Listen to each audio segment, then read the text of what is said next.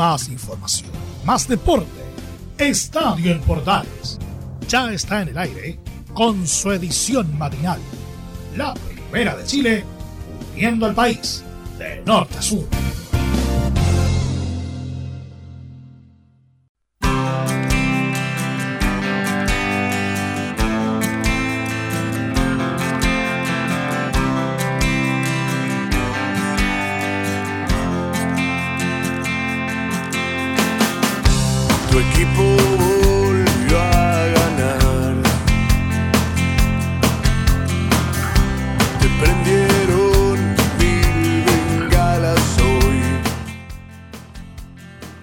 Hola, ¿qué tal? Muy buenos días, bienvenidos a una nueva edición matinal de Estadio en Portales. La edición donde todos los deportes son importantes y la edición donde todos los clubes tienen su espacio. Hoy vamos a hablar de varias cosas, entre ellas, permítame que le dé un pequeño adelanto de nuestra edición de Estadio en Portales. El rector de los de Chile dice que Azul Azul tiene derecho de usar otro nombre que no sea el de la Universidad de Chile. También le vamos a contar entre otros temas del polideportivo de la actualidad de, Esteban de Nicolás Carbacho y Esteban Salinas, los basquetbolistas que juegan en Bulgaria y España respectivamente. También del piloto nacional Ruiz Barbosa que logró su primer triunfo en el Mid East Racing en Estados Unidos. De eso y muchas otras cosas más en la presente edición de Estadio en Portales que iniciamos en esta ocasión con la música de La Mancha de Rolando.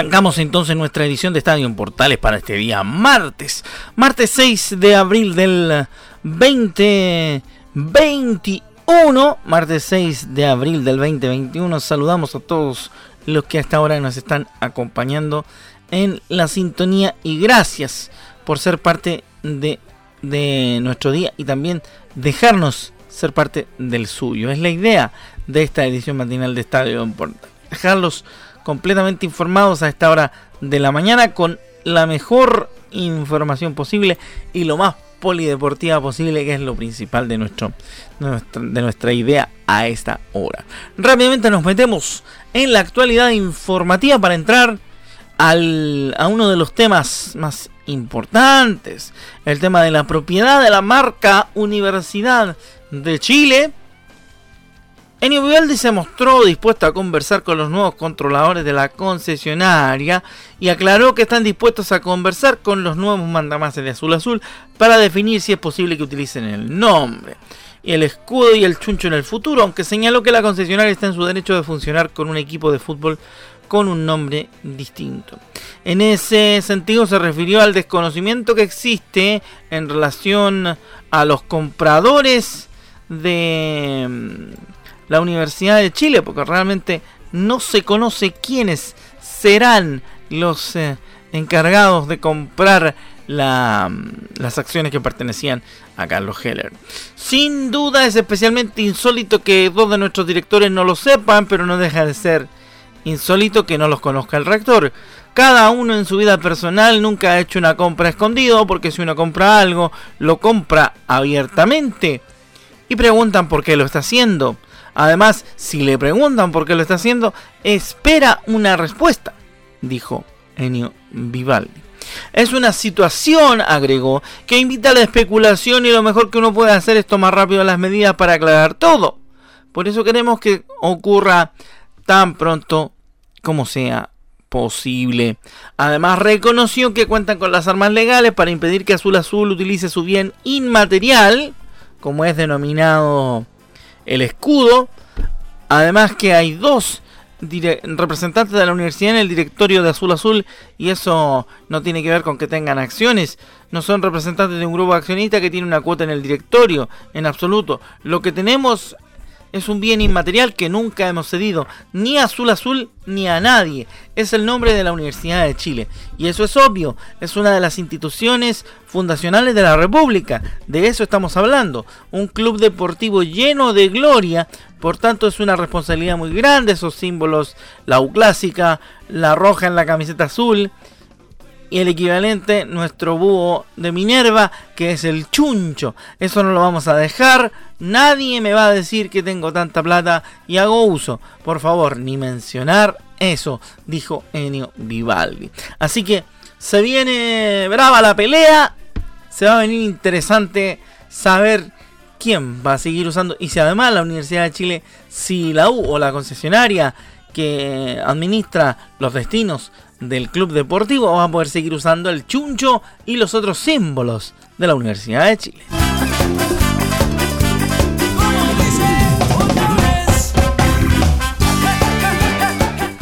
En todo lo que tiene que ver con lo que ha ocurrido con Curicó Unido en la previa del partido con La Serena, además el mismo partido con La Serena que perdió el cuadro albirrojo por dos goles a cero, eh, había una voz que faltaba por escuchar. Y era la de la mm, autoridad, por supuesto.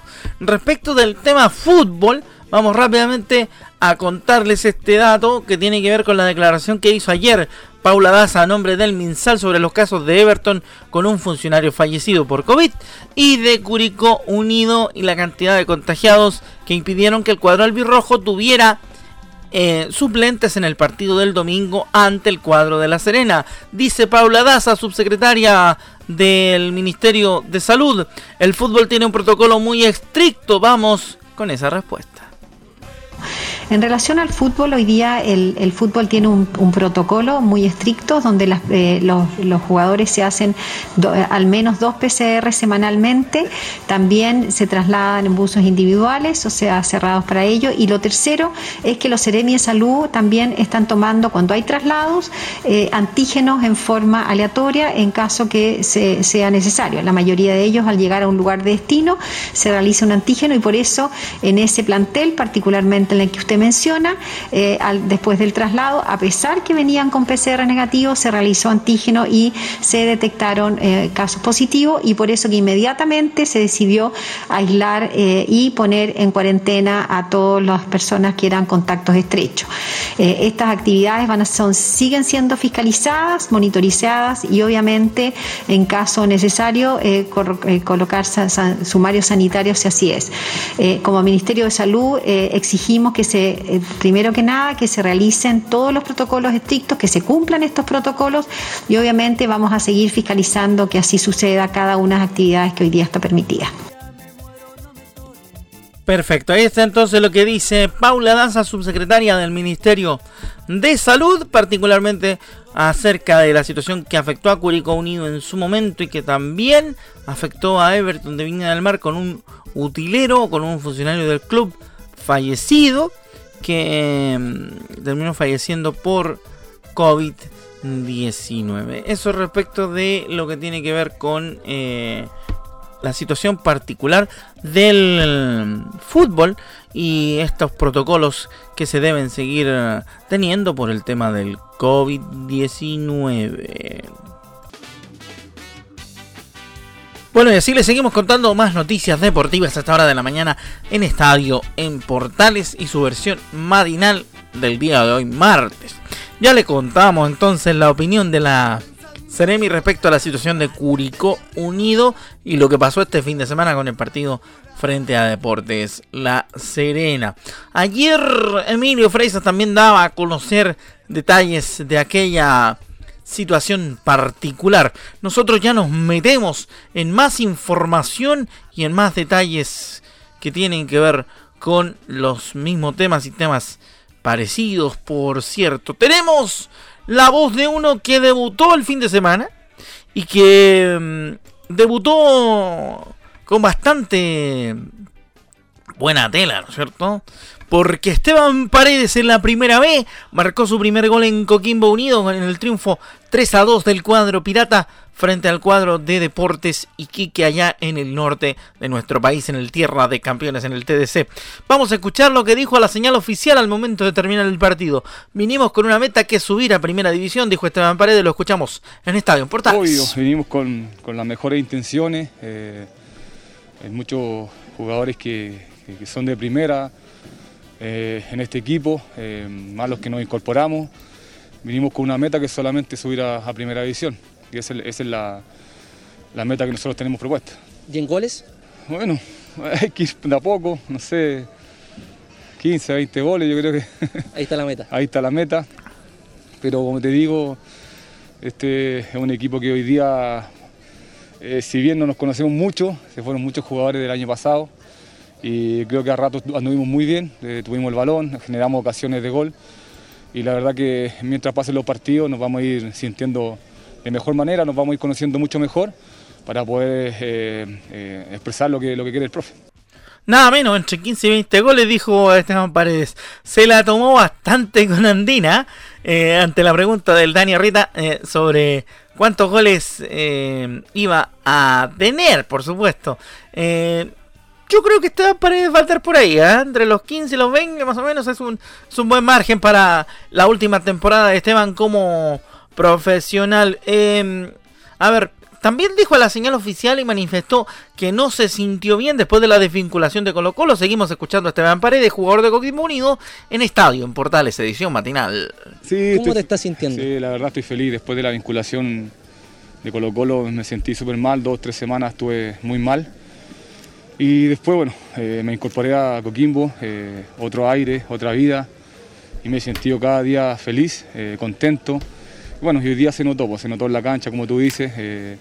Tengo otro aire, otros compañeros que la verdad que... ¿Está rejuvenecido? La gente, sí, puede ser. La gente me ha recibido de, buena forma, de buena manera, el cariño, la verdad que, se agradece. Así que esperemos, así como ellos nos dan el cariño, nosotros también a, eh, darle alegría eh, con los triunfos.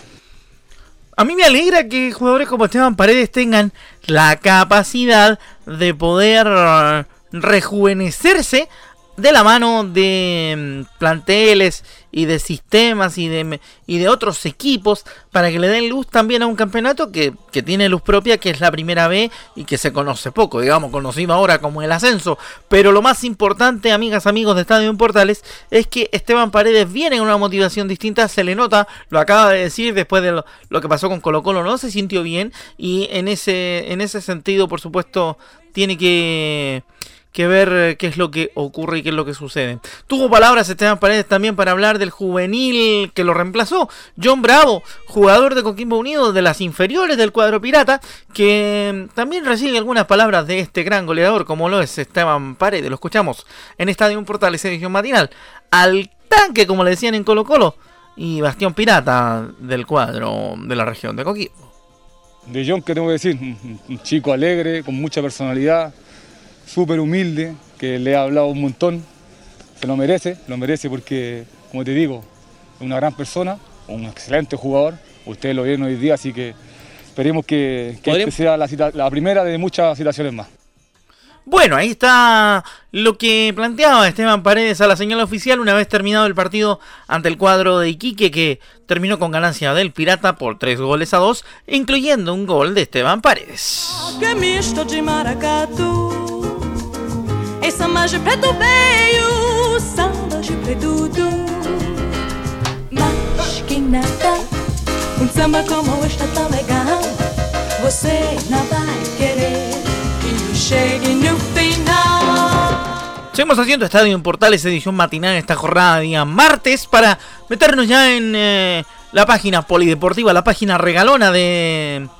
Estadio en Portales. Como dijimos en titulares, le vamos a contar de la actualidad de Nicolás Carbacho y Esteban Salinas, que destacaron en Bulgaria y en España.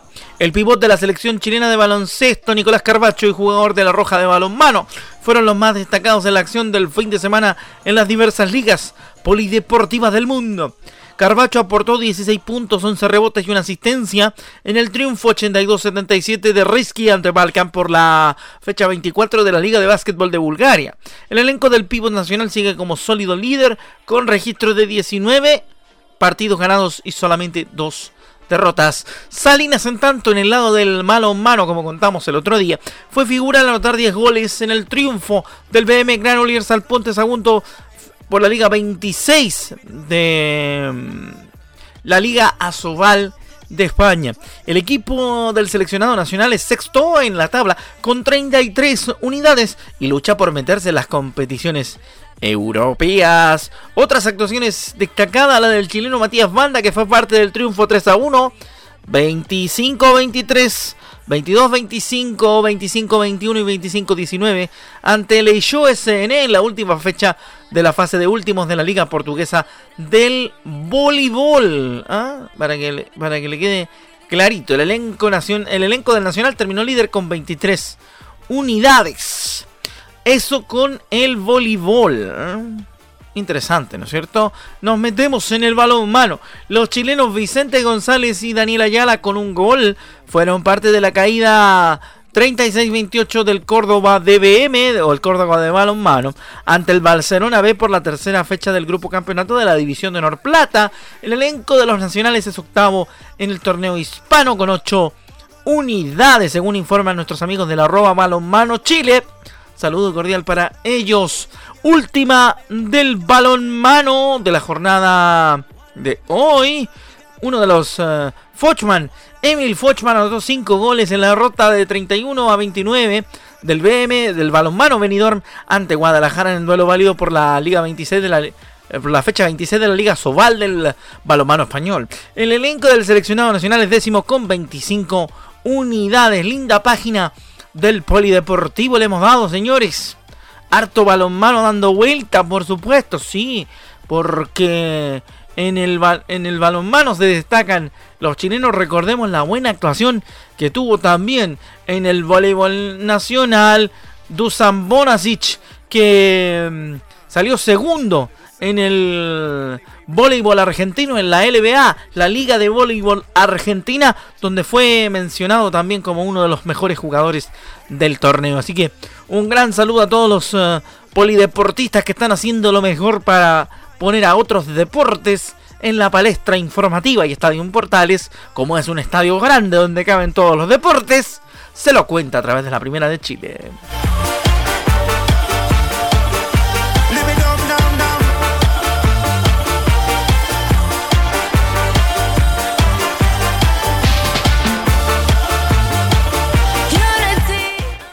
Recordando el Mundial de Rusia con Live It Up de mm, Nicky Jam, Will Smith y Era Steffi. Oye, qué entretenido esto de, de poder recordar a través de la música lo bueno de eventos deportivos y lo lindo de las barras y las hinchadas con el color que tanto echamos de menos en estos tiempos. Nos metemos en información del fútbol y qué mejor de la mano de la cumbia de los trapos de Hierba Brava. Esta es la cumbia de los trapos.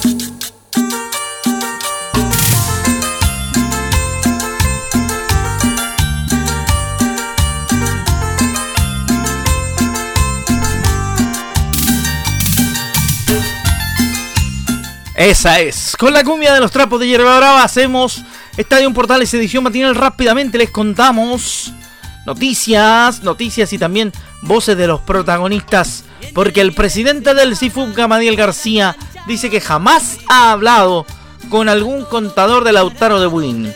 Gamadiel García, presidente del CIFUB, del Sindicato de Futbolistas Profesionales de nuestro país, indicó que jamás ha hablado con algún contador de la institución del Club Lautaro de Buin en su condición de dirigente máximo del sindicato, luego de que su nombre fuera mencionado en un audio que, en un audio que complica al cuadro recién ascendido a la primera vez. Escuchamos a Gamadil García en Estadio en Portales.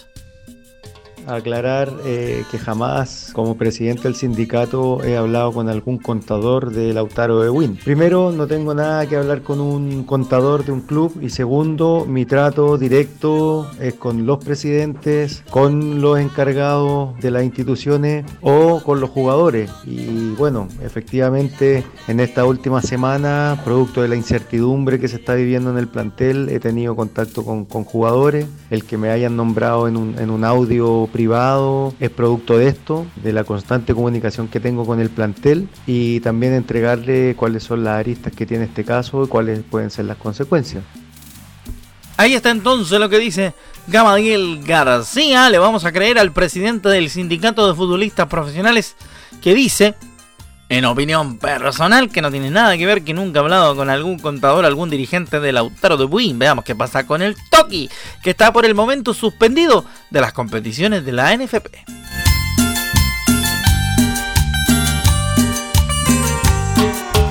En el fin de semana todo a la cancha vamos a ir. Ya está todo preparado, el bombo y el trapo para salir.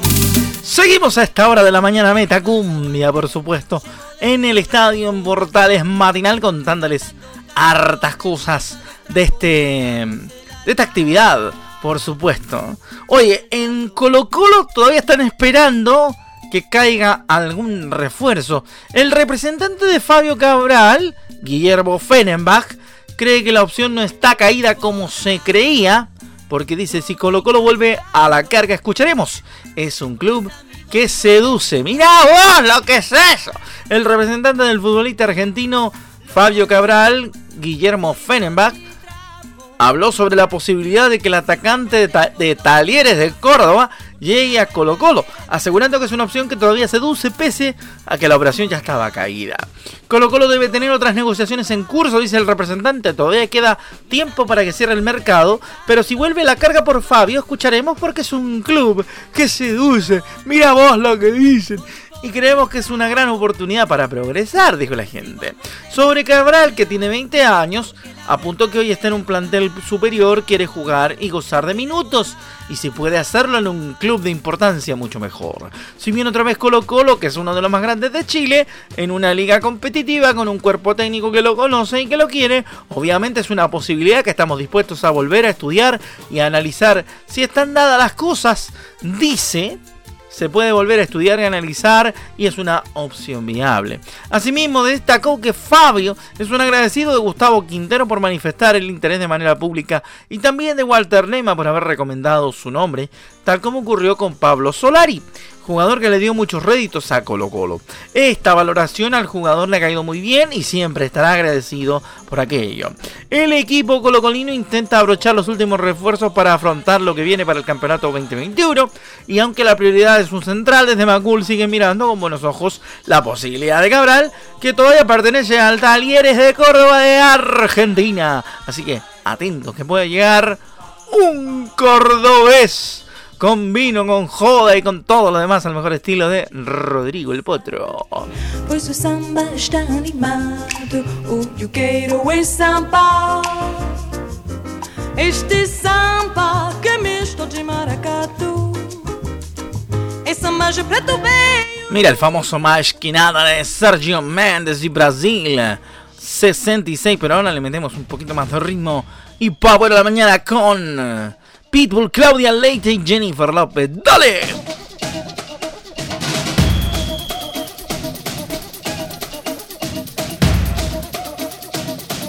Put your flags up in the sky.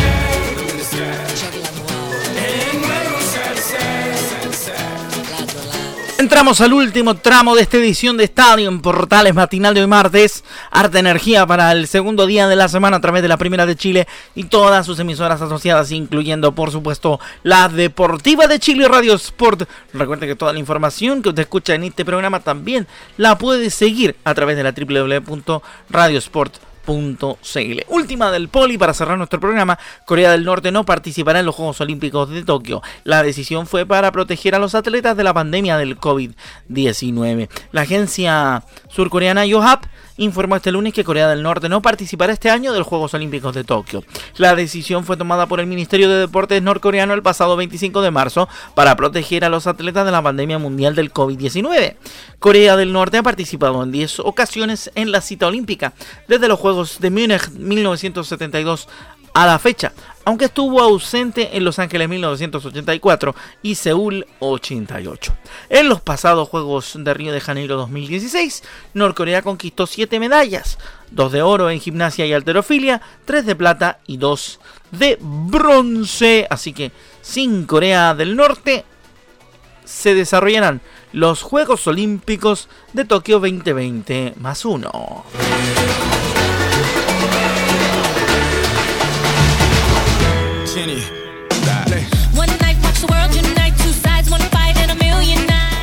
Bueno, vamos a cerrar entonces nuestra edición de hoy de Estadio en Portales, esperando que hayan quedado completamente informados con todas las noticias que teníamos para esta jornada de día martes. Recuerden que a las 13.30, una y media de la tarde, toda la información del mundo deportivo está en la edición central de Estadio Portales 33 años con la pasión de los que saben y la conducción de nuestro director Carlos Alberto Bravo. Nos encontramos entonces a las 13.30, una y media de la tarde para la segunda edición de Estadio Portales. Que les vaya bien, un abrazo, buenos días. A nombre del equipo de Estadio Portales Edición AM, se despide Rodrigo Antonio Jaraguilar y nos encontramos en próximas ediciones de nuestro programa. ¡Chao!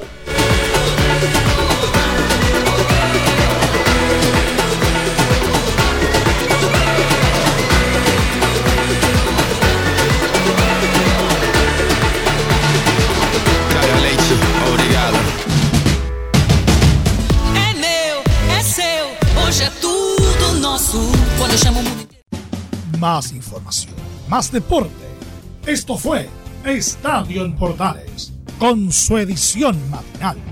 La primera de Chile, viendo al país de norte a sur.